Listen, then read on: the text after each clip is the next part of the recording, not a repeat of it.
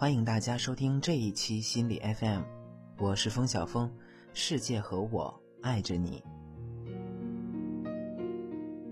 接下来我们要分享一篇文章，名字叫做《理想才是离现实最近的东西》，作者是陈德半生君。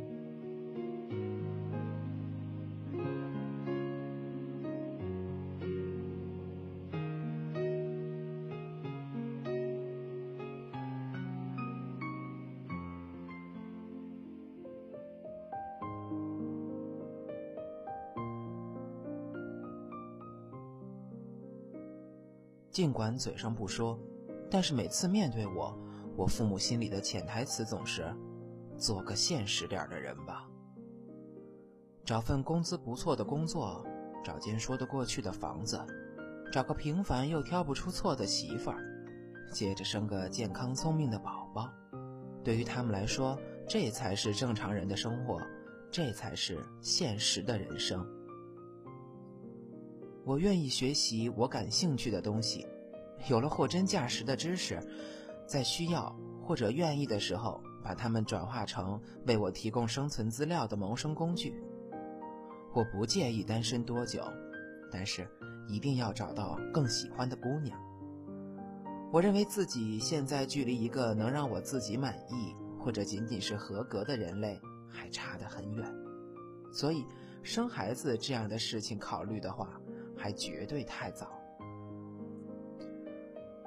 我这五年住过不大的公寓，住过小的不能再小的宿舍，但是我对他们都十分满意。我不需要一百平米的房子来容纳我的人生，我也不愿意把我的人生就锁牢在一间只会慢慢变老的公寓里。就像我不认为我会有任何值得一万元月薪工作的价值一样。我现在的所得让我觉得踏实又质朴。一个星期的周末喝上瓶啤酒，比原来拼死干一个月、整天醉生梦死的劳作要贴心的多。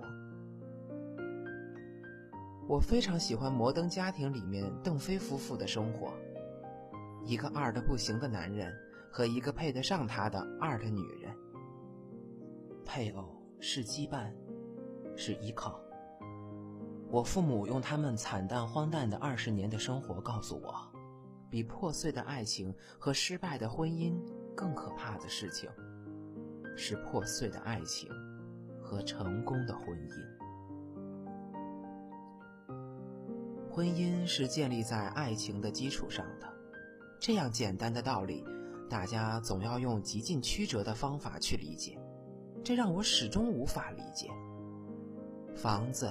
出身、长相，我们总是先把他们变成炸弹，然后再埋起来，为的是将来出了问题，好有所怪罪。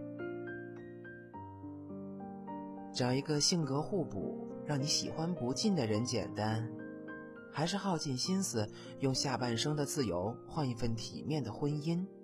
这两个，哪一个简单？是找一份报酬高、假期多、老板和善、在大公司的铁饭碗简单，还是拿着微薄但诚实的薪水，拮据的在出租房买书看书简单和现实呢？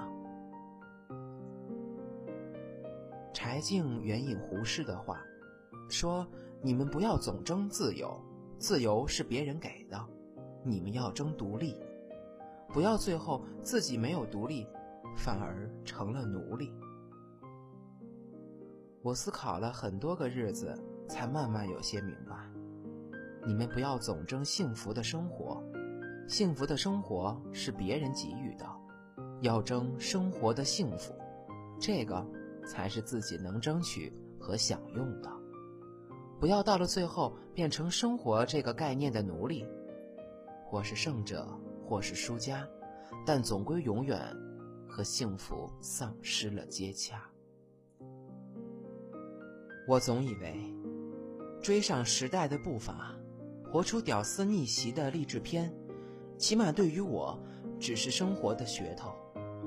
这样一部电影不让我演，也总有人会演；让我去演，也总有人演得更好。而成为影片的男女主角，我想，怎么也算不上现实的活法。然后我才发现，所谓人们口中的现实，其实是最不现实的；所谓不切实际的理想，才恰恰是离现实最接近的东西。